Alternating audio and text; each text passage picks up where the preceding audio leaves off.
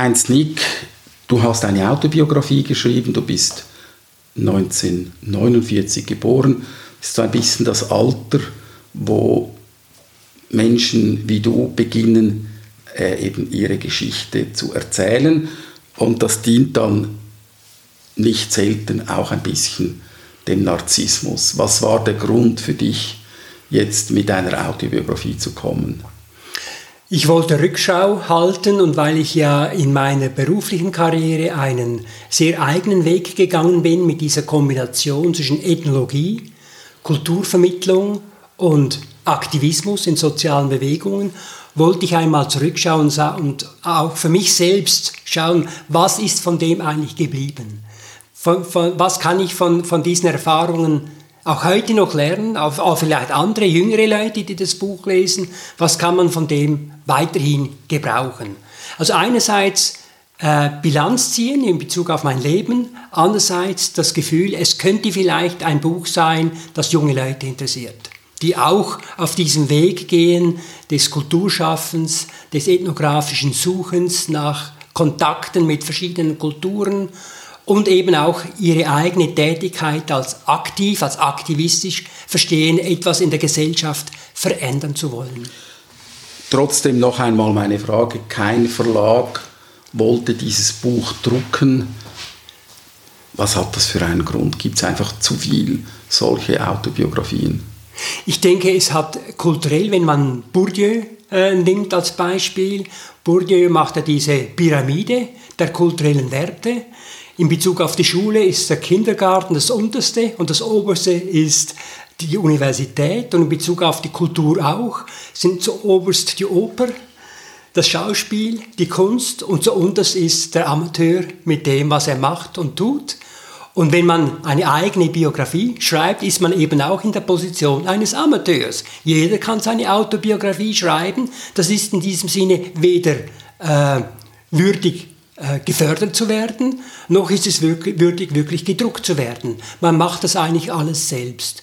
Und das finde ich eigentlich schade. Ich sollte, denke eigentlich jeder Mensch in unserer Gesellschaft, der seine Autobiografie schreiben möchte, sollte eigentlich dafür belohnt werden. Es ist ja wunderbar, wenn jemand hinsitzt und das für seine Bekannten, Verwandten, Freunde aufschreibt. Es gehört doch zu unserem Erbe, kulturellen Erbe, dass das, was wir erlebt haben, dass wir das versuchen auch der nächsten Generation weiterzugeben. Was mich interessiert an deiner Autobiografie ist unter anderem die Zeitgenossenschaft. Du bist in einer Zeit aufgewachsen, eben zweite Hälfte des 20. Jahrhunderts, wo doch eigentlich sehr viel passiert ist was du miterlebt hast, mir hast miterleben können. Ich glaube, die ganze Transformation äh, unserer Gesellschaft, die dann gewissermaßen in der Digitalisierung kulminiert, äh, die hat irgendeinmal nach dem Zweiten Weltkrieg angefangen. Jetzt bist du eigentlich genau dann geboren, 1949, hast eine Erinnerung an die 50er Jahre. Da assoziiert man gewöhnlich so ähm, Hochkonjunktur, äh, es geht aufwärts. Die Schweiz hatte ohnehin gute Karten wegen dem Krieg, den sie da nicht äh, mitmachen musste. Ähm, und auf der anderen Seite einer unheimlichen Enge in diesem Land, das ja eine komplette Insel war und auch die, das gegenseitige Misstrauen in Europa war natürlich sehr groß. Wie, wie hat sich diese diese, diese 50er Jahre Situation in deiner Kindheit abgebildet? Ich äh, habe ja immer wieder in meiner Arbeit als Ethnograph und Videoschaffender immer auch Medienbiografien untersucht. Wie sind eigentlich Leute mit Medien aufgewachsen? Jene jede Generation macht da wieder unterschiedliche Erfahrungen. Und das, denke ist auch für meine Generation sehr wichtig gewesen, die Medien, das Bücherlesen, das Radio und später dann das Fernsehen. Und da haben wir natürlich in dieser schweizerischen Enge sehr wohl etwas mitbekommen, was außerhalb der Schweiz läuft und geht. Und das hat uns natürlich als Kinder schon zu interessieren begonnen. Ich kann mich erinnern, ich bin regelmäßiger Besucher der, der Stadtbibliothek in meinem Quartier gewesen. Da habe ich plötzlich eine Reihe von Büchern gefunden von einem Basler äh, äh Autor, der Indianerbücher geschrieben hat, Biografien, wahre Biografien von Indianerhäuptlingen. Das hat mich natürlich als Kind, als 19, 11-Jähriger unglaublich interessiert. Wie leben eigentlich die Leute in Nordamerika? Und das sind dann erst noch Unterdrückte. Leute, die von den Cowboys gleichsam eben in die Enge getrieben wurden und ausgerottet wurden. Das fand ich spannend. Und da war der Zugang zu diesen Erfahrungen, zu diesen, zu diesen, zu diesen Leseerfahrungen, kam eben durch die Ortsbibliothek. Und Aber auf der anderen Seite die jetzt, also einerseits der erwach, äh, äh erwachende Optimismus der 50er Jahre, der, der steigende Wohlstand, aber auf der anderen Seite doch auch dieses ängstliche äh, in sich selber gekehrt sein der Schweiz, das hat sich ja in deiner Kindheit sicher auch irgendwie manifestiert. Ich versuche das ja in meinem Buch Video ich sehe, im ersten Teil zu beschreiben, meine Kindheit, wie wir eben eigentlich sehr sorgenfrei in Zürich aufgewachsen sind. Ich bin in einem kleinen Quartier, im Hirslanden-Quartier aufgewachsen. Das war sehr gemischt und wir hatten ja keine materielle Sorgen und in der Freizeit konnten wir eigentlich nach der Schule konnten wir Kinder machen, was wir wollten. Also wir hatten sehr viel Zeit, um an unserer eigenen Welt zu bauen. Im Freien, eben auch in den Büchern, in der Bücherlektüre. Und das war für mich wichtig, dass ich eben wach wurde in dieser Zeit, dass ich eben merkte, ah, da geschehen interessante Dinge draußen in der Welt, die mich interessieren. Und das Radio war auch ganz wichtig. Wir haben in unserer Familie immer um 12.30 Uhr, mein Vater kam nach Hause von der Arbeit, man hat miteinander Mittag gegessen und da hat man eben dann miteinander Radio gehört. Ich zitiere kurz eine Stelle aus meinem Buch. Radio bringt mich mit Weltpolitik in Berührung. 1956, während des Ungarnaufstandes, ich bin in der ersten Klasse damals, wird direkt aus Budapest berichtet. Korrespondenten kommentieren mit dramatischer Stimme, Geschützfeuer im Hintergrund, die Straßenkämpfe. Bürgerkrieg. Auf dem Schulhausplatz spielen wir russische Panzer. Als Aufständische greifen wir die Panzer mit Molotow-Cocktails an. Im, Im Jahr 1961, ein bisschen später, bin ich dann schon zwölf Jahre alt, war in Jerusalem der Eichmann-Prozess. Eichmann wird dann für den millionenfachen Mord an Juden zur Verantwortung gezogen und zum Tod verurteilt. In den Nachrichten des Schweizer Radios wird regelmäßig darüber berichtet. Zum ersten Mal erfahre ich, dass vor nicht langer Zeit, nicht weg, nicht weit weg von meinem Zuhause, Konzentration und Vernichtungslager existierten. Ich bin geschockt, als ich von den Gaskammern erfahre und wie die Opfer zu Leichenbergen aufgetürmt wurden. Auf dem Schulweg kann ich mich noch genau erinnern, ich habe jetzt am Freitag wieder Klassenzusammenkunft, wo wir uns treffen, die Kinder aus der vierten bis sechsten Klasse. Wir gingen zusammen im Seefeld in die Schule. Auf dem Schulweg erzähle ich meinen Freundinnen und Freunden, was ich im Radio gehört und in den Zeitungen gelesen habe. Dieses mediale Ereignis prägt sich mir ein. Mit 14, also zwei Jahre später, lese ich auf wahren Begebenheiten beruhenden den Roman Milla 18 von Leon Uris über den jüdischen Aufstand im Warschauer Ghetto. Das ist eigentlich das, was ich eben meine, dass diese Kindheit in den 50er und 60er Jahren in der Schweiz, das war eine Mischung zwischen, was macht man in der Freizeit miteinander, was äh, lesen wir, was schauen wir, was hören wir. Und diese Mischung zusammen hat eigentlich meinen Sinn für Weltereignisse, mein Sinn, mein Interesse an dem, was sich außerhalb der Schweiz äh, tut, eigentlich geweckt. Aber da gab es auch ein Elternhaus, das eine unterstützende Rolle in dieser, äh, ich sag mal, politischen Neugierde des äh, jungen Heinz Nick gespielt hat. Ja, aber nicht in diesem Sinne aktiv. Also meine Eltern hatten keinen Bildungshintergrund im Sinne von eine Mittelschule äh, absolviert zu haben oder ein Universitätsstudium absolviert zu haben. Es sind einfache Leute. Meine Mutter kommt aus einer Bauernfamilie, mein Vater aus einer Arbeiterfamilie. Aber was wir in unserer Familie hatten, ist eine offene Diskussionskultur. Es wurde bei uns am Tisch nicht einfach geschwiegen, sondern wir sprachen miteinander. Wenn wir etwas am Radio hörten, dann redeten wir miteinander über was, was wir gehört haben. Was bedeutet es, wenn da Millionen von Leuten umgekommen sind, umgebracht worden sind. Das war ein Thema, wir haben über das gesprochen. Und ich war als Kind sehr sensibel, habe sehr sensibel auf das reagiert. Das ist ja sehr unterschiedlich, wie Kinder auf solche Nachrichten reagieren. Und es gibt solche Kinder, die, die, die nehmen das wahr und andere, die, denen äh, geht das ein, ein bisschen mehr vorbei. Und ich war, hatte mich irgendwie für diese Nachrichten geöffnet.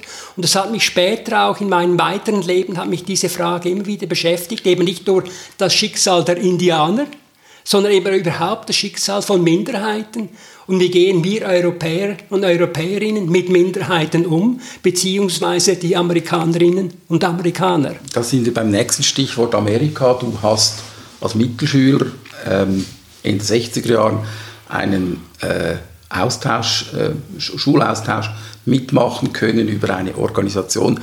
Da würde mich zuerst mal wundern ähm, war das damals populär? Hatte das wahnsinnig viele Bewerbungen und Kandidaturen oder war man da eher ein bisschen äh, ein Exot, wenn man das gemacht hat, diese, diesen Auslandaufenthalt schon in der Mittelschule? Also es war, sehr nicht, es war nicht einfach von dieser Organisation, American Field Service hieß diese Organisation, ja, die noch. Äh, aufgenommen ja. zu werden. Und ich kann mich erinnern, ich habe das mit 17 versucht.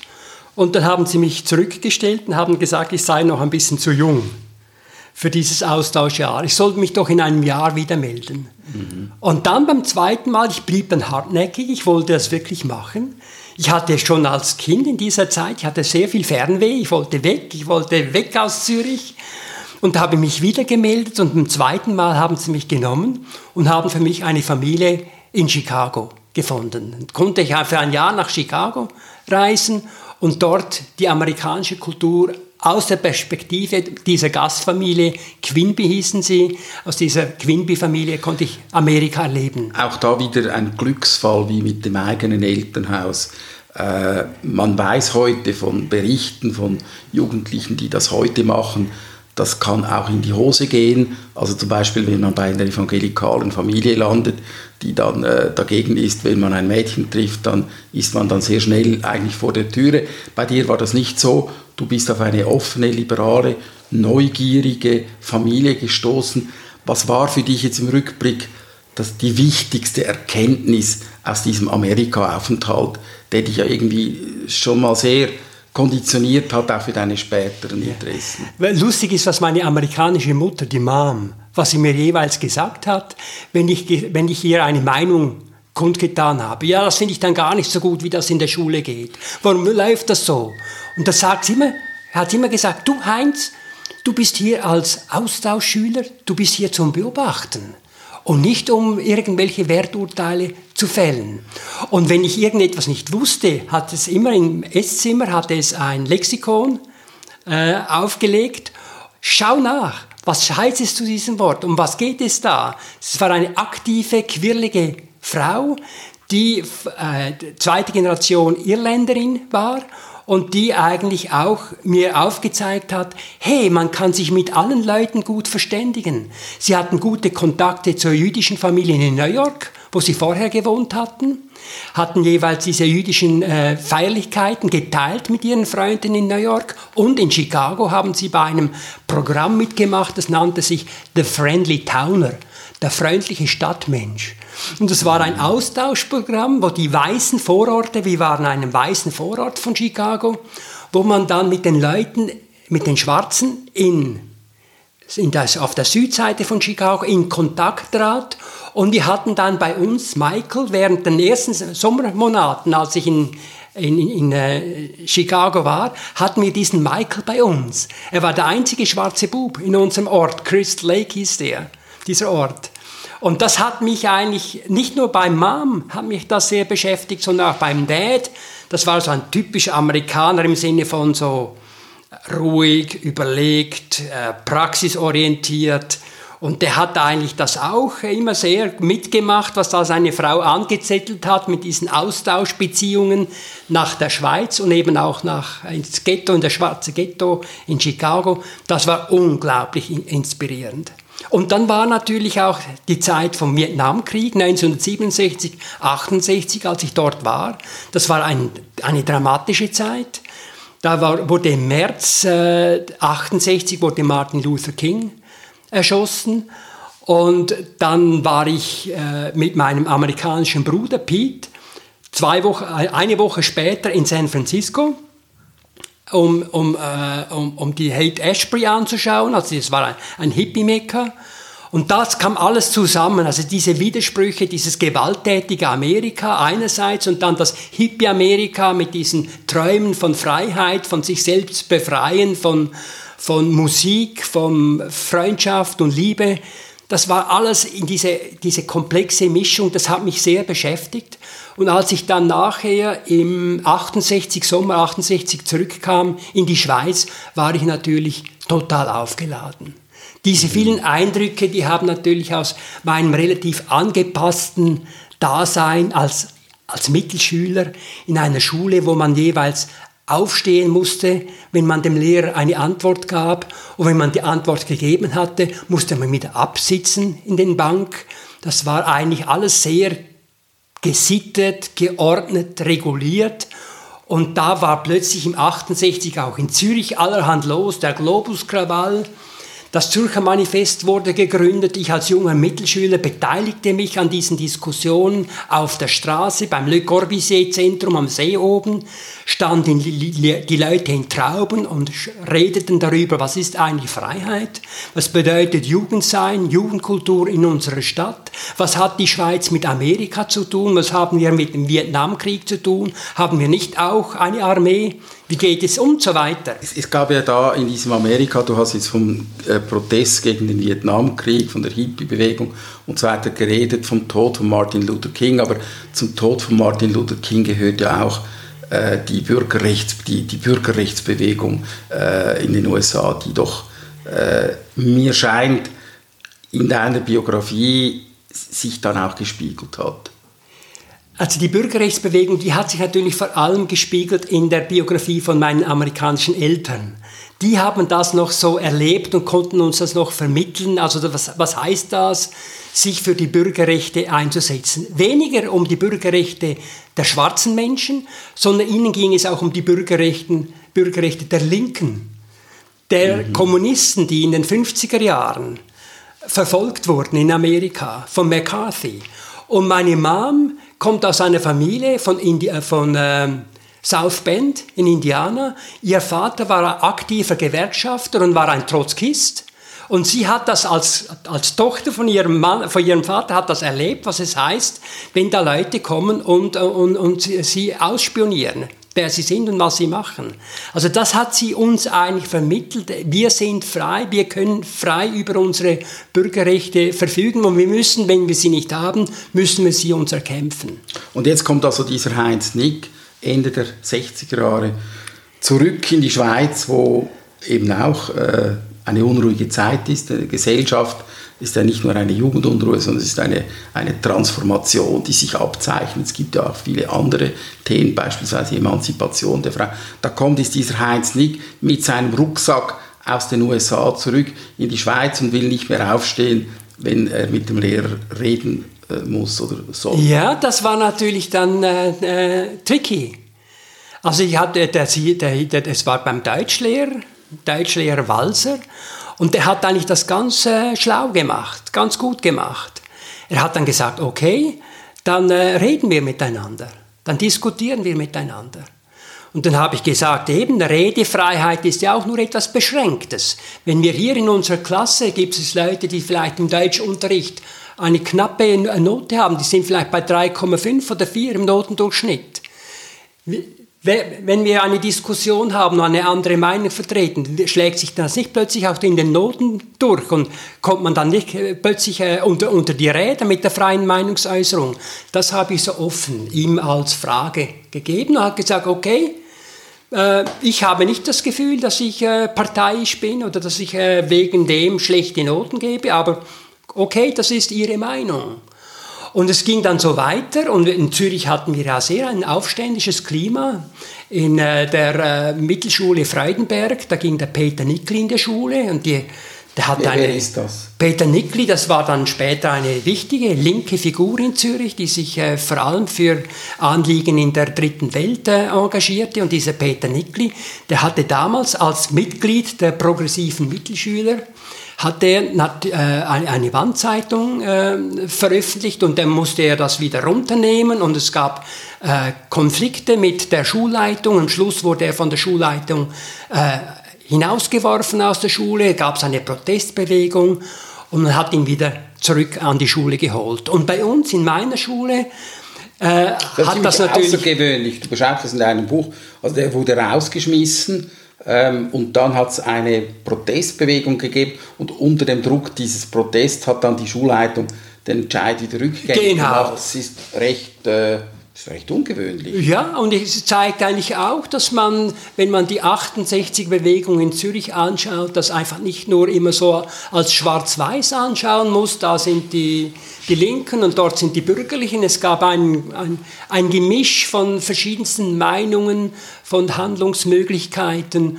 Und auch an meiner Schule, sie sind dann eigentlich sehr äh, fortschrittlich auf äh, unsere Forderungen eingetreten. Wir haben dann gesagt, wir möchten eigentlich gerne eine ganze Woche reservieren und uns nur mit Schulreform beschäftigen. Wie könnte eine Oberrealschule, das ich in, die, in das Gymnasium äh, mit Matura C, wie könnte diese Mittelschule in, in Zukunft anders aussehen, dass sie unseren Bedürfnissen besser gerecht wird? Und das haben die dann bewilligt. Und wir haben dann, meine Eltern haben mir da auch mitgeholfen. Mein Vater hatte vor noch nicht langer Zeit ein Auto gekauft.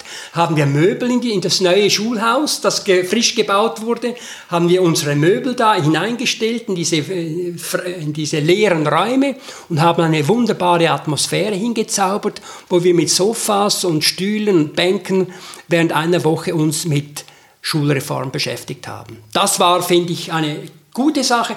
Der weniger gute Teil war dann auch der, als wir dann die Resultate unserer Schulreform auch als Wandzeitung äh, aufhängten äh, in der Schule, dort wo jeweils die Schule beim, während der Pause zusammenkam äh, und, und, Süßigkeiten kaufte, da kam der Befehl vom Rektorat, äh, diese Wandzeitung muss weg. Das war mein erster Konflikt, Autoritätskonflikt mit einer äh, Schulbehörde, das hat sich dann später, zwölf Jahre später, nochmals wiederholt mit Gilgen, Regierungsrat Gilgen, wo ich nochmals in einen solchen direkten Konflikt mit einer Autoritätsperson äh, gekommen bin. Wir reden über die Konflikte später noch, was mich jetzt interessiert. Das ist diese Medienpraxis. Äh, ist jetzt mehrmals der Begriff der Wandzeitung gekommen und äh, wir machen dieses Interview im Jahr 2021. Du sprichst über die 60er Jahre. Ähm, das ist schon eine recht lange Zeit her.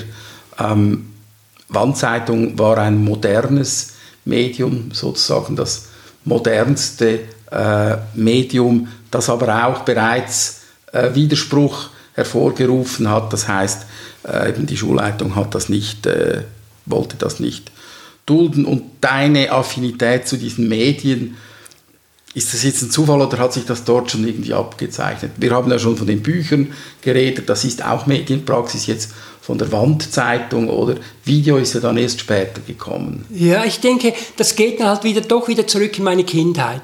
Das, was ich vorher im Gespräch erwähnt habe, dass wir eigentlich sehr frei aufgewachsen sind, weil wir eigentlich machen konnten, was wir wollten. Und als Kind konnte ich meine eigene Fantasiewelt aufbauen wir hatten auch einen eigenen Indianerclub, wir hatten unsere eigene Indianerzeitschrift. Jeder bekam ein Originalexemplar äh, von dieser Zeitschrift. Also da war schon dieses Bedürfnis da, das, was man macht, dem Ausdruck zu geben. Und ich war während der Mittelschulzeit, war ich auch ein begeisterter Maler und Zeichner und habe da auch ausgestellt, am Wettbewerb an unserer Schule mitgemacht und den ersten Preis geholt mit einem abstrakten Gemälde Das hat auch Aufsehen erregt in der Schule. Und die, meine, weniger bei den Lehrern, weil die waren ja die Jury, die verschiedenen Zeichnungslehrer der verschiedenen Klassen, die haben das ja ausgezeichnet, nur als Nummer eins. Aber meine Kolleginnen und Kollegen aus allen anderen Klassen, die waren empört, dass so eine abstrakte Zeichnung den ersten Preis kriegt und nicht die realistischen Abbildungen, wie sie sich eigentlich das unter Kunst vorgestellt haben.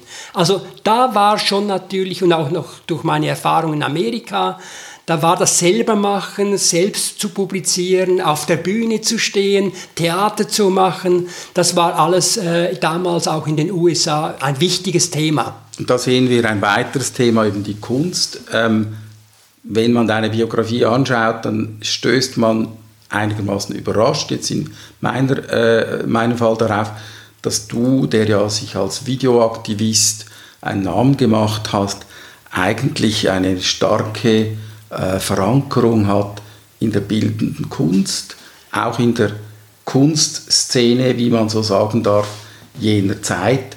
Ähm, für dich ist das aber nicht überraschend, das hat irgendwie zusammengehört. Ja, das war für mich immer eigentlich beides zusammen. Der politische Aktivismus, die Bildungsarbeit, das, was wir im Zürcher Manifest gelernt haben, nämlich Max Frisch war ein Mitbegründer vom Zürcher Manifest, dass man eben gesagt hat, wir müssen jetzt uns in unsere eigenen Angelegenheiten einmischen. Also wir haben Arbeitsgruppen gebildet, wir haben an verschiedenen Themen gearbeitet und das hat sich dann auch später in den 70er Jahren in den, in den künstlerischen Aktivitäten ausgedrückt. Es wurde eine Gewerkschaft von Künstlerinnen und Künstlern gegründet und da war ich mit dabei. Da waren viele Leute auch von der, von der Uni, die Kunstgeschichte studiert haben, die haben sich auch mit den Künstlerinnen und Künstlern solidarisiert in der gleichen Gewerkschaft. Fachgruppe Bildende Kunst, BJ Korriger war da dabei. Jetzt Volker Schonk. Kunsthaus. Genau, ja. das war Guido Magno war ein wichtiges ja. Mitglied, später Vizedirektor vom Kunsthaus Zürich. Das war alles sehr, das hat eigentlich den 68er Impetus, den ich von Amerika hielt und der im Zürcher Manifest weiterging. Das ging dann weiter in diesen netzwerkartigen äh, Zusammenhängen von Kunstschaffenden, Kunstkritikerinnen, äh, Kunsthistorikerinnen und parallel dazu natürlich mein Studium als Geschichtsstudent. Was hat dann diese Kunstschaffenden, diese Künstler angetrieben? Was war ihre konkrete, Mission? ja, also konkretes Ziel zum Beispiel war äh, mehr, viel mehr Raum schaffen, zu schaffen für die Künstlerinnen und Künstler dass sie ihre Arbeiten zeigen können. Dass nicht nur gleichsam die von den Kritikern für gut befundenen Kunstschaffenden ausstellen können, sondern jeder, auch der Amateur, der das, das machen Demokratisierung möchte. Demokratisierung des Kunst- und Kulturbetriebs. Und das war diese Gruppe, unsere Gruppe hat eigentlich die erste ZÜSP-Ausstellung, die juryfrei war. Das war, glaube ich, 1971 oder 1972 hat diese juryfreie Ausstellung erkämpft. Weihnachtsausstellung Genau. Die vor allem in den 70er und 80er Jahren äh, eine wichtige Rolle spielt. Ja, und da haben wir als ganze, als ganze Gruppe, als Fachgruppe Bildende Kunst, haben wir da mitgemacht und hatten dann einen kollektiven Ausstellungsraum, wo wir unsere Sachen sehen konnten.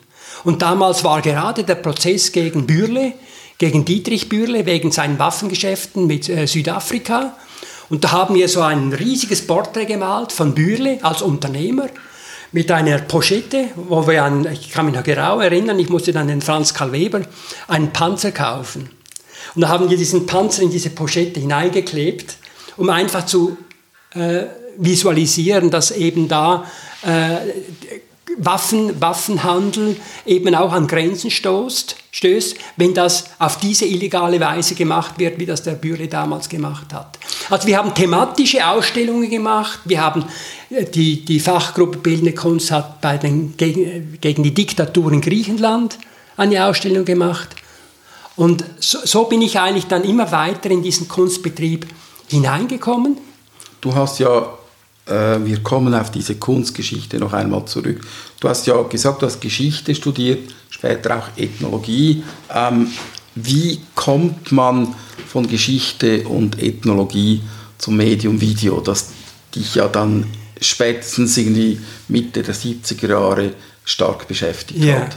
Als ich äh, 76 mein Studium fertig hatte, äh, wusste ich, ich möchte in der Ethnologie weitermachen, weil ein guter Freund von mir, der Mario Erdheim, der hat mir gesagt, okay, schau mal, wie die Art wie du arbeitest, also die Feldforschung, die du gemacht hast für deine Lizenziatsarbeit über das Berggebiet in, in Adelboden hast du eine Arbeit gemacht. Die Art und Weise, wie du schaffst, das passt viel besser in die Ethnologie als in die Politologie. Ich habe im ersten Nebenfach Politologie gehabt und dort mein Litz gemacht. Da komm du zu uns, den Ethnologen, da kannst du so arbeiten, wie es dir eigentlich am besten äh, liegt. Dass du mit den Leuten sprechen kannst, dass du qualitative Interviews machen kannst, dass du ganz gezielt in einem Thema recherchieren kannst. Und ich wusste damals im 76, ich möchte nach England, weil in England wurden neue Ideen, was Kunst auch noch sein könnte, diskutiert, praktiziert, ausgestellt unter dem Titel Art and Social Purpose, Kunst und soziale Zielsetzung. Und ich dachte, nach meinem Abschluss des Geschichtsstudiums, ich möchte da als Ethnograph während längerer Zeit in London diese neuen Kunstrichtungen mit sozialer Zielsetzung möchte ich ein bisschen möchte ich studieren. Und deshalb bin ich dann eigentlich nach London abgereist im August äh, 76 und habe dort zuerst während acht Wochen einen äh, Feld, Kurzfeldforschungsaufenthalt gemacht, um das ganze Thema zu recherchieren, um dann zu Hause mit meinem, äh, mit meinem Professor in Ethnologie, mit Professor Löffler, das Ganze zu besprechen und zu schauen, wie wir das aufgleisen und wie ich da meine Feldforschung in London realisieren werde. So bin ich eigentlich dann, hat eigentlich das Studium eine wichtige Funktion gehabt. Das hat mir dann ermöglicht, weiter am Thema zu bleiben, und dann ist das Medium Video reingekommen. Und dort ist dann das Medium Video hereingekommen, weil in diesen verschiedenen neuen Praxisfeldern der Kunst mit sozialen Zielsetzungen es eben auch Medienschaffende gab, die mit Film gearbeitet haben, mit Video, mit Fotografie, auch mit Local Television. Und das hat mich dann eigentlich zu interessieren, äh, hat, mich, äh, hat mich interessiert, wie machen, Video war noch ein neues Medium, das fand ich fantastisch. Was, was, wieso arbeiten die mit Video? Was sind denn da die Vorteile von diesem Medium? Und dort bei diesem Medium, das habe ich dann eigentlich meinen Hauptfokus gefunden, eine Gruppe in Notting Hill, die mit diesem Medium gearbeitet hat. Dort habe ich dann ein halbes Jahr später meinen Feldforschungsaufenthalt realisiert. Ich war dann neun Monate, war ich dort bei dieser Gruppe und habe dort eigentlich alle diese verschiedenen Aspekte von Community Video, von Community Television, von Community Photography kennengelernt, äh, habe mitgearbeitet in dieser Gruppe, habe sie auch forschungsmäßig begleitet, damit sie nachher eine Verlängerung für ihre Arbeit bekommen haben. Da habe ich den, den, den Forschungsbericht dazu geliefert. Was war das Ziel dieser Gemeinde oder dieser ähm, Community Work in Notting Hill? Das war, eben, das war eben spannend und das ist vielleicht mit ein Grund, weshalb ich weg von der sogenannten Avantgarde-Kunst gekommen bin, weil ich fand es unglaublich spannend, mit Leuten aus verschiedensten Milieus, mit Leuten mit verschiedensten sozialen und kulturellen Hintergründen zusammenzuarbeiten. Das fand ich spannender, als mich in diesem Dreieck Kunst, Galerie, Museum zu bewegen, wo, man sich, wo immer sich die gleichen Leute treffen. In London waren wir mitten in einem Slum. Notting Hill ist zweigeteilt. Auf der einen Seite ist der königliche Borough auf Kensington Chelsea mit den reichen Leuten und hinten an sind die armen Leute, die man rein historisch immer gebraucht hat, um die Wohnungen der Reichen zu putzen die Kleider zu waschen, den Food anzukarren. Und das hat sich bis in den 70er Jahren, hat sich das weiterhin so gehalten, diese Aufteilung in arm und reich mitten in London. Und das fand ich faszinierend, eine, Leute kennenzulernen, die mir vollkommen unbekannt waren. Äh, Leute äh, mit einem Black Background, mit irischen äh, Leuten, mit jungen, mit alten Leuten.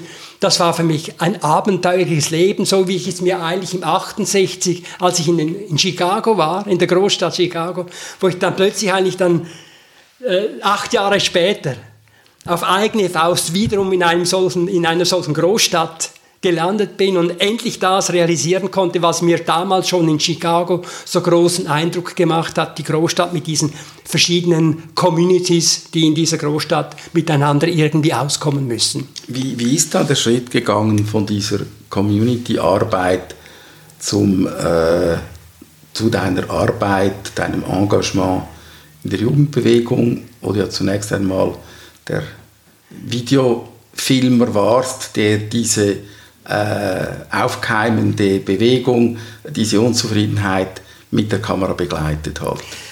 Ja, es war eigentlich dann ein, ein ganz logischer Schritt, als ich nach äh, meinen dreijährigen Arbeiten in England nach Hause kehrte, erhielt ich von Professor Löffler einen Lehrauftrag und konnte dann eigentlich während drei Semestern äh, in diesem Bereich äh, partizipative Videoarbeit äh, unterrichten. Also partizipativ heißt man hat gemeinsam. Gemeinsam, also man, man geht nicht. Äh, es kein Regisseur, der nee, gesagt hat, jetzt will ich das. Äh, sondern es war eine Gruppe von Studierenden ja. und die haben äh, mit anderen Jugendlichen äh, Videointerviews gemacht und hat, das, hat diese Videos äh, den Leuten gezeigt und hat gesagt, so eigentlich möchte ich es geschnitten haben, das ist etwa meine Sichtweise und dann hat man das irgendwo vorgeführt. Das war vor dem Open House Krawall. So haben wir die Jugendlichen kennengelernt, die dann für mehr Freiraum in Zürich sich eingesetzt haben, die für die dann vor dem Open House eigentlich äh, ihre, ihre Forderungen äh, zum Ausdruck gebracht haben. Und das haben wir mit Video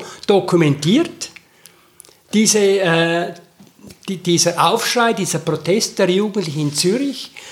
Und dann kam der Eingriff von den Behörden. Also dann wurde plötzlich eigentlich klar, das ist ein No-Go. Das geht nicht, dass man Jugendliche die äh, sich gegen den Staat zu wenden beginnen, die sich gegen das Open House zu wenden beginnen, dass man die mit universitären Mitteln, weil die Videogeräte gehörten der Universität, ich war ja Lehrbeauftragter, dass man diese Jugendlichen mit diesem Medium begleiten darf. Das verletzt die Gesetzmäßigkeiten einer sogenannten objektiven Wissenschaft. Und wir haben natürlich das ganz anders gesehen. Wir nannten das Aktionsforschung. Wir nannten das Forschung nicht über die Leute, nicht über die Jugendlichen, sondern mit den Jugendlichen zusammen. Und dass wir möglichst äh, schauen müssen, dass diese verschiedenen äh, Gesichtspunkte, Sichtweisen, dass die dokumentiert werden und nicht nur die Sichtweise der Behörden. Wenn man sarkastisch wäre, könnte man sagen, das ist ein Glücksfall, weil durch diesen Eingriff wurde klar, dass auch die Forschungsfreiheit in einer liberalen Stadt wie Zürich Grenzen, sehr enge Grenzen sogar hat und äh, dass wenn es kritisch wird gegenüber dem Staat, äh, dass das dann doch nicht geduldet würde. Ja, da hast du vollkommen recht. Es ist eigentlich, es war eigentlich so ein, ein, ein, ein, ein, Case, ein Fall, ein Fall, wo man eben verschiedene Themen äh, durchspielen konnte. Einerseits, was heißt das in Bezug auf Zensur? Hier wird Zensur ausgeübt. Was heißt das in Bezug auf Forschungsfreiheit? Und es gab dann eine große Solidaritätsbewegung. Viele Professoren, Professorinnen im In- und Ausland haben Professor Löffler unterstützt. Professor Löffler hat auch von Anfang an gesagt, ich verteidige die Methoden von der Projektgruppe mhm. Community Medien. So hatten wir eigentlich ein großes Solidaritätsnetz und ich konnte auch nochmals ein ganzes Semester, obwohl ich schon abgesagt war, äh, abgesägt war, ich konnte noch ein ganzes Semester weiterhin bezahlt unterrichten und die, unsere angefangene Arbeit zu einem Ende äh, bringen, weil die Sammelaktion so erfolgreich war, dass, dass, ich, nochmals, äh, dass ich nochmals unterrichten konnte. Immerhin, äh, man hat kein Hausverbot ausgesprochen, das hätte man ja auch können. Dass du dann sagst, also diesen äh, Mann, den wollen wir nicht mehr. Man hat geduldet, dass du mit fremdem Geld, heute würde man sagen, so modern speak, Drittmittelfinanzierung, dass du gewissermaßen drittmittelfinanziert diese Forschungen zu Ende führst, die jetzt damals im Kanton Zürich nicht genehm waren. Ja, das stimmt. So habe ich mir das eigentlich noch gar nicht überlegt. Da hast du eigentlich recht. Das ist auch da nicht einfach so gewesen, dass äh, es einfach eins zu eins war. Wir hatten ja zum Beispiel die Kommission, die unsere Forschungsmethoden untersucht hat. Die hat ja unsere Forschungsmethoden akzeptiert. Mhm. Es war dann eine zweite Kommission, die von Gilgen selbst in, äh, in, äh, eingesetzt wurde, wo man nicht genau wusste, wer drin steckte. Und die haben eigentlich dann gesagt, äh, das sei nicht rechtens, was ich mache. Und wegen dem wurde ich dann geschasst. Aber der Rektor selbst, Professor Hilti, der war eigentlich auch offen. Also von daher hast du eigentlich recht. Also Man hat eine Also gewisse das heißt, Offenheit. Die, dieses Niet, das kam von ganz oben. Das kam von ganz die oben. Universität hat das über ihre Hierarchie, Institut, Ja. äh, Dekanat, Rektorat mitgetragen, aber Regierungsrat Gilgen hat gesagt, das wollen wir nicht und hat von seiner Exekutivmacht äh, Gebrauch gemacht und hat dich abgeklemmt. genau, genau so war das das Ende deiner wissenschaftlichen Tätigkeit? Nein, nein, ich habe gemeint, ich habe gemeint. Es war, ich dachte, jetzt ist fertig und ich bin eigentlich seit 1980 bin ich freiberuflich tätig als Ethnolog, Kulturschaffender und eben auch als Aktivist weiterhin. Äh, aber dann 15 Jahre später konnte ich zurück an die Uni. Siehe da, Gilgen war ähm, pensioniert, Ja, Löffler auch. ja. Und die Lehrbeauftragten, Assistenten und Professoren an der, äh, am ethnologischen Seminar haben gefunden, als ich sie angefragt habe, angeklopft habe, ich hätte ein Thema für den Unterricht, haben gefunden, ja, komm doch wieder vorbei. Und da hatte ich nochmals dreimal drei Semester, die ich an der, am ethnologischen Seminar unterrichtete, von 95a aufwärts. Und alle meine wichtigen Projekte, die nicht Thema sind von dieser Autobiografie, wie die ich sehe, die sind eigentlich erst dann gestartet, relativ spät. Zum Beispiel einfach. Also zum Beispiel äh, das Buch über die 80er-Bewegung. ja. Oder äh, mein, mein Buch, Ausstellung, Website über äh, Binnenwanderung und Migration in der Schweiz 1945 bis 2000. Äh, Das sind beides Themen, die habe ich beim Thema Migration, da haben die Studierenden mitgearbeitet. Die hatte ich drei Semester. Das war super. Das kann man heute fast nicht mehr machen so. Und da konnte ich eigentlich, muss ich sagen, da hatte ich eigentlich, ja, bin ich auf meine Rechnung gekommen. Man, es war natürlich ein großer Frust wegen den 80er Jahren. Man ist immer in der Position des Outsiders. Das ist mir dieser, dieses, äh, würde ich sagen, dieses äh, Etikett ist mir bis heute, haftet das an mir. Ich das, ich werde das nie ganz losbringen. Aber in den 80er Jahren war das unglaublich schwierig und ich konnte eigentlich meine Projekte nur machen mit Unterstützung, projektbezogen, mit der katholischen Kirche, mit der reformierten Kirche, mit äh, Provientute, mit Prosenektute, also privaten Geldern, Stiftungsgeldern.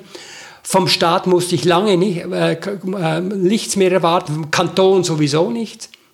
Das war eine schwierige Zeit. Dann hatte ich einen kleinen Sohn äh, Familiensituation und ich denke, all das war schon auch dann sehr beengend. Aber es gab damals in den 80er Jahren weiterhin die Bewegung.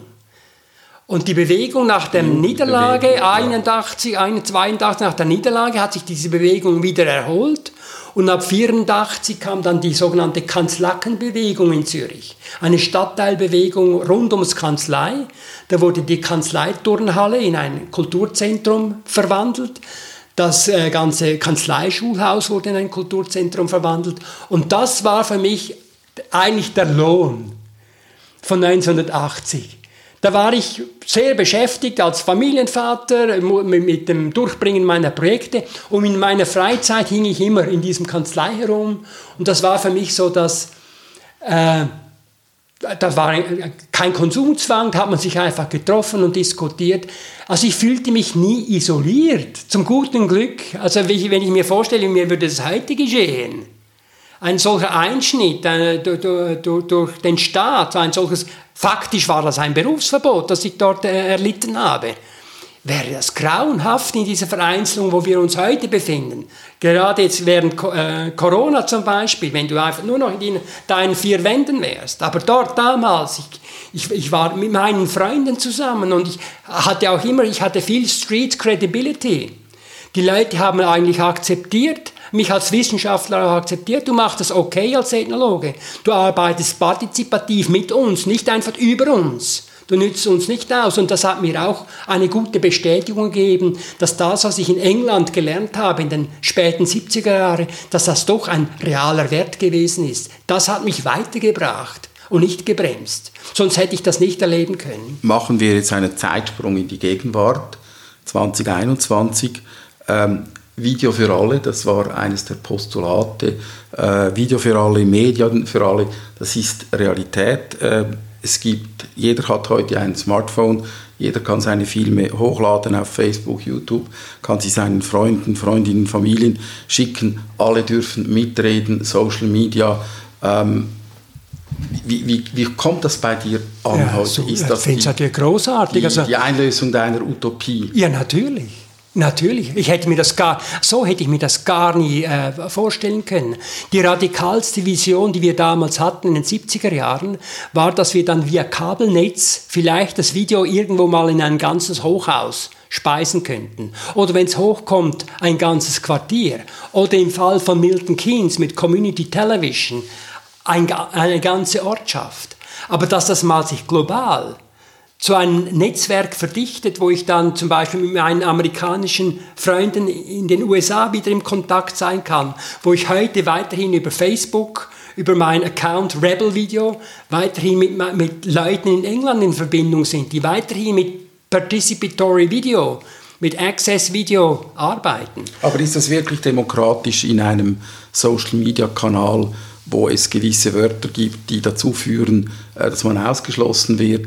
Äh, wer ein falsches Bild postet, das zum Beispiel Nacktheit zeigt, wird äh, entweder wegen Pädophilie oder Pornografie ausgeschlossen. Also so richtig demokratisch ist das, geht also nicht zu. Ja, das ist, eigentlich, das ist eigentlich für mich normal, dass wenn sich äh, die Medienlandschaft entwickelt, dass es zu Widersprüchen kommt, zu Problemen kommt, dass man sich organisieren muss, um gegen diese Missbräuche vorzugehen. Das finde ich ganz, ganz äh, richtig so, dass man das kritisch überprüft, nach Facebook jetzt auf dem, auf dem äh, Prüfstand ist und sich eigentlich auch weltweit viel mehr rechtfertigen muss als noch vor vier, fünf Jahren. Und dieser Prozess ist noch überhaupt nicht abgeschlossen. Aber das andere darf man auch nicht äh, äh, unterschätzen. Das Potenzial, die Möglichkeiten. Das nehmen wir zum Teil jetzt eigentlich schon ein bisschen für, äh, als, als gegeben an. Aber denk nur mal, letztes, äh, letztes halbe Jahr mit Zoom, mit den Zoom. Video ich sehe, Zoom, die Zoom-Sessions, da kommt eigentlich das Medium Video zum ersten Mal zu sich selbst. Da ist es wirklich massenweise, alle sehen alle.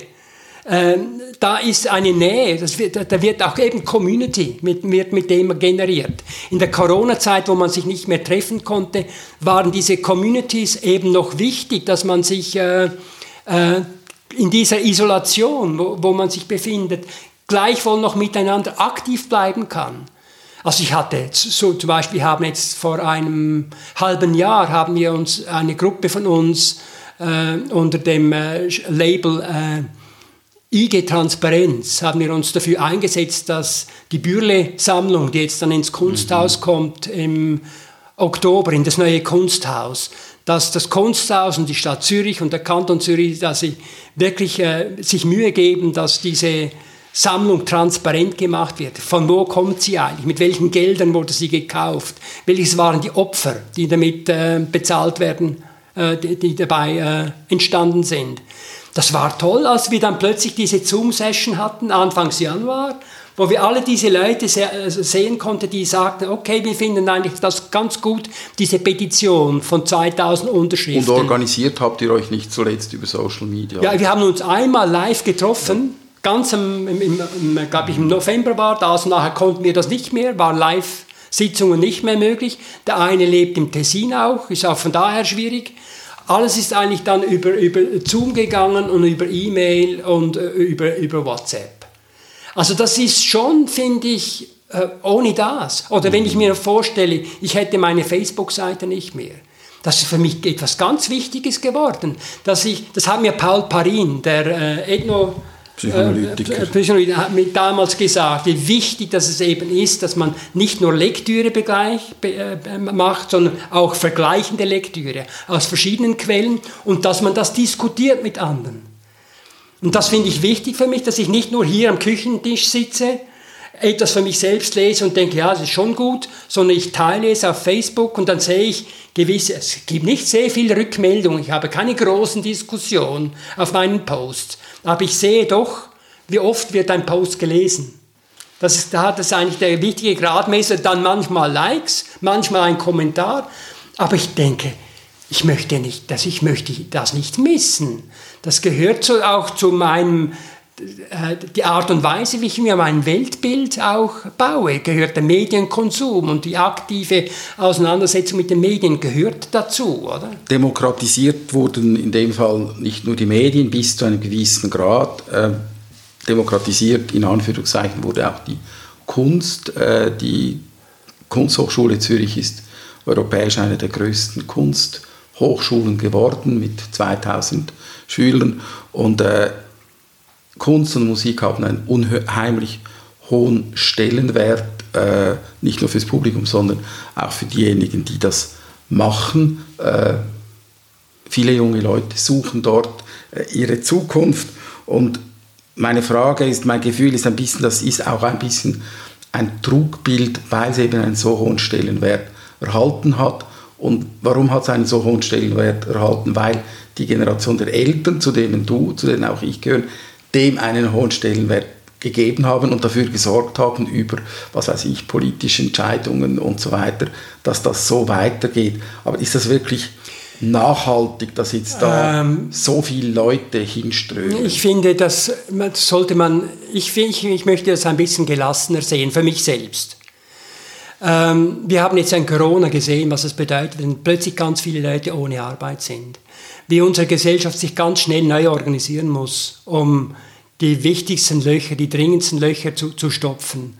Und das denke ich, es wird so das Thema der nächsten 10, 20, 30, 40 Jahre sein, dass wir unsere Erwerbsgesellschaft, wie wir sie heute haben, wird nicht von Bestand sein. Wir werden viel weniger Jobs haben oder andere Jobs haben und ich denke, wir werden viel mehr darauf angewiesen sein, dass Leute selbst definieren, was sie als Arbeit empfinden und was sie machen dass man nicht mehr alles so zentral über Firmen oder über den Staat organisiert, sondern dass die Selbsttätigkeit der Leute, und zwar betrifft das nicht nur die Kunst und die Kultur, es betrifft auch Leute, die medial interessiert sind, Leute, die sozial interessiert sind. Denk nur mal an die vielen Leute, die freiwilligen Arbeit machen. Das finde ich schon gut, aber solange das klar ist, dass das ein ehrenamtliches, ein, was weiß ich, Selbstverwirklichungs- äh, von mir ist. Ich glaube aber, dass du heute in der Musik und in der Kunst viele Leute hast, die denken, eines Tages werde ich es schaffen und ich werde davon leben können. Und es gibt ganz viele, die das ihr ganzes Leben ja. nicht schaffen, die enttäuscht sind, weil sie sind nicht weniger begabt, sie sind nicht weniger gut als andere. Ich behaupte, die einen haben Glück und die anderen haben kein Glück. Man ja. muss zum richtigen Ort, zum richtigen Zeitpunkt. Okay, ich weiß nicht, vielleicht ist das ein bisschen, vielleicht ist es ein bisschen ketzerisch, was ich jetzt sage, oder vielleicht ein bisschen abgedroschen für die einen Ohren, für die anderen Ohren ein bisschen zu unbedarft, aber ich sage es jetzt trotzdem, oder? Also ich bin halt schon der Meinung, dass eigentlich äh, jeder ein Grundeinkommen verdienen würde, ja. Also so mindestens dreieinhalbtausend. Also dass man wirklich die, mit einfachen Mitteln leben kann, nicht, nicht mehr auf großem Fuß. Und wenn man mehr größere Projekte machen möchte, dann muss man sich halt organisieren und schauen, wie kann ich jetzt äh, mit anderen Kunstschaffenden ein Projekt machen, wo mehr Geld hineinkommt. Aber das Grundeinkommen sollte eigentlich wie gedeckt werden. Und dann stellt sich die Frage eigentlich nicht mehr, ob ich sozial tätig bin, kulturell, künstlerisch tätig bin. Man macht das eigentlich aufgrund von den Netzwerken, wo man drin ist, was einen inspiriert. Und das versuche ich ja mit meiner Autobiografie aufzuzeigen dass wir uns eigentlich in einem ständigen Bildungsprozess drin befinden, der nicht nur durch die Bildungsinstitution gelenkt wird, sondern mit den Biografien von, von jedem Mensch zu tun hat. Und dass das auch eine Energie, eine Kreativität ist, die viel zu wenig genutzt wird. Der Suchprozess, was brauche ich im Leben, dass da, damit ich zufrieden bin, dass man mehr dort wieder äh, investiert, auch bei den Bildungsinvestitionen. Was muss ich machen, damit ich in einer Gruppe von Leuten äh, nicht immer die gleichen Fehler mache. Dass ich glücklich bin, wieso mache ich immer die gleichen Fehler? Mehr allgemein, das meine ich unter Allgemeinbildung. Dass das, das fehlt, wir sind zu fest eigentlich erfolgsorientiert in unserem Bildungssystem. Und wir müssen jetzt eigentlich auch die kulturvermittelnden Institutionen, also zum Beispiel all die Gremien, die da sind, um zu sagen, wer bekommt ein Stipendium oder wer nicht, diese Gremien bekommen eine neue Funktion. Sie müssen nicht mehr selektionieren. Die neue Funktion der Gremien ist zu inspirieren. Dass man die Leute, die, die sich mit Theater beschäftigen, dass sich die eins, zwei, dreimal im Jahr treffen und dass man Inputs hat. Wie kann ich in meiner Theaterarbeit besser vorankommen? Die Leute unterstützen, anstatt sie zu selektionieren. Das ist eine große Kiste, die können wir jetzt aus Zeitgründen nicht mehr aufmachen. Die letzte Frage, die ich habe, du hast in deinem Leben hat dich der Kampf gegen Rassismus begleitet. Ich denke, seit deiner Zeit äh, als Austauschstudent, in den Austauschschüler, äh, Gimi äh, in den USA, diese Konfrontation. Ja. Und wenn ich heute äh, in die Schweiz, nach Deutschland schaue, dann habe ich ein bisschen das Gefühl, das Thema ist in eine Endlosschlaufe gegangen und es gibt wie zwei Welten. Es gibt auf der einen Seite der reale Rassismus, auch die reale Homophobie beispielsweise, Ausgrenzung von homosexuellen, Gewalt gegen Homosexuelle und so weiter. Und auf der anderen Seite gibt es aber eine Art idiosynkratische, überempfindliche, äh, überempfindliche Haltung, äh, wo man jetzt plötzlich überall Rassismus und Kolonialismus wittert und dann mit seiner eigenen Befindlichkeit, also wir sind beleidigt, äh, deswegen sich gewissermaßen einen neuen Kampfplatz schafft. Und der Großteil der Leute, den ich kenne, die können das nicht verstehen, weil die sagen, ja natürlich, wir sind gegen Rassismus, aber was ihr da sagt, dass jetzt beispielsweise klassische Musik rassistisch ist, dass das äh, Notationssystem kolonialistisch ist, das, das verstehen die Leute einfach wirklich nicht mehr. Was ist da los? Ja, da eben, dass man halt sich vielleicht auch ein bisschen zu wenig äh, zuhört. Es ist, läuft halt eine medial, der, die, das Diskurs läuft ja vor allem medial und nicht, äh, indem die Leute miteinander über das mhm. diskutieren. Und dann wird halt oft äh, sehr vieles auch verkürzt.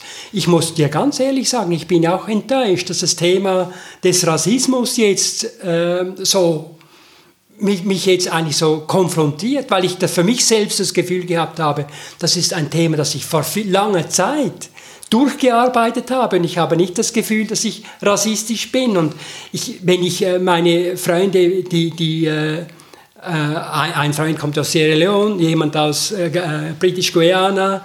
Ähm, wenn ich die Leute sehe, da habe ich nicht das, die schaue ich nicht die Hautfarbe an, sondern es ist, das sind Leute wie, wie, wie alle anderen auch. Und das äh, verletzt mich, oder verletzt mich, dass das so ein solchen Thema wird. Auch die Frage mit dem Antisemitismus, wo ich auch das Gefühl habe, ja, das haben wir doch in den 90er Jahren, habe ich mich intensiv mit diesen Fragen beschäftigt. Wieso jetzt schon wieder?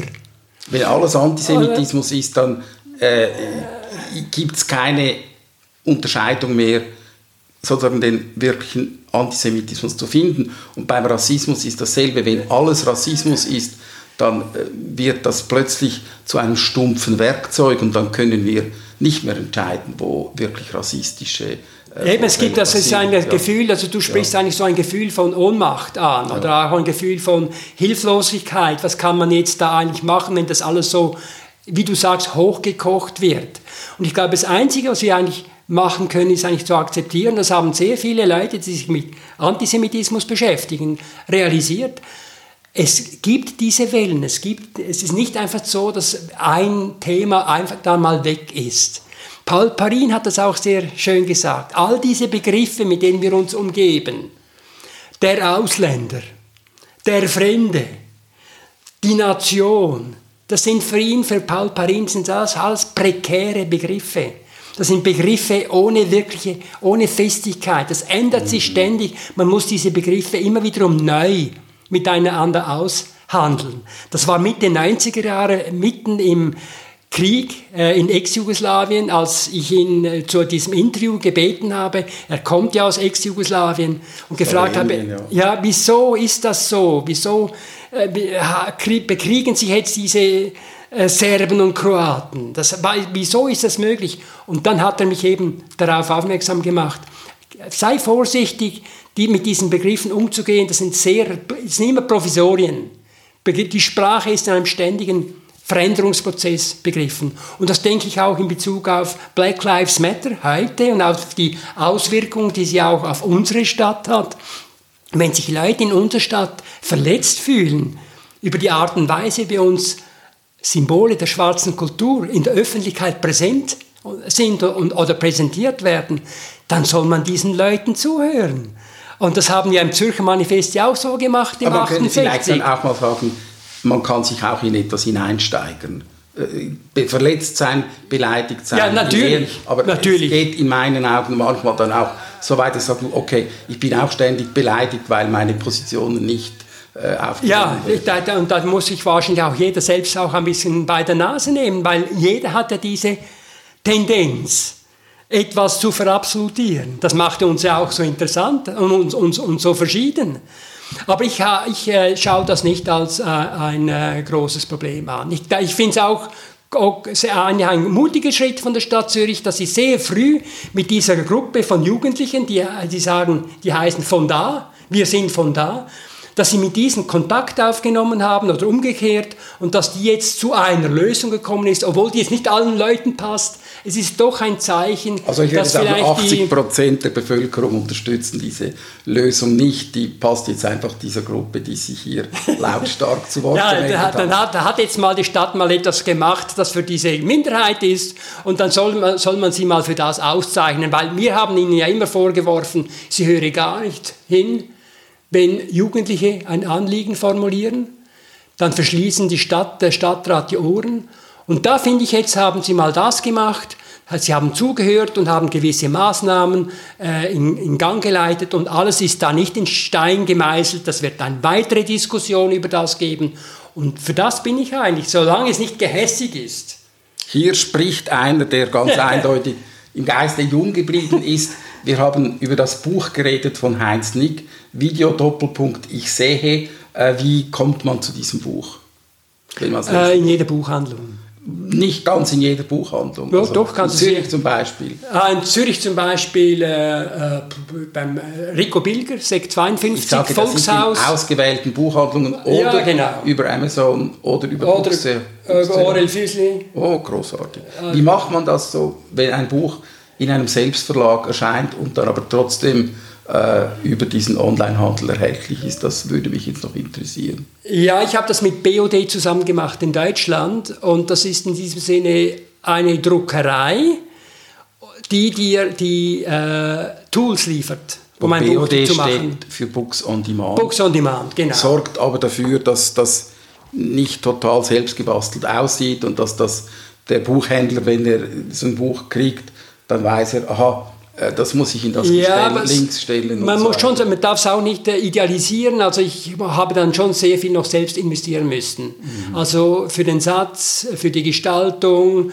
Also wenn man mit BOD zusammenarbeitet, dann geben sie dir einfach die einfachsten Tools. Wie wenn du ein ja, also ich muss es maßgeschneidert machen und dann musst du selbst nochmals etwas äh, unternehmen, damit es so herauskommt, wie, du, wie du es möchtest. Heinz Nick, herzlichen Dank für das engagierte, spannende und inspirierende Gespräch. Vielen Dank, Dominik.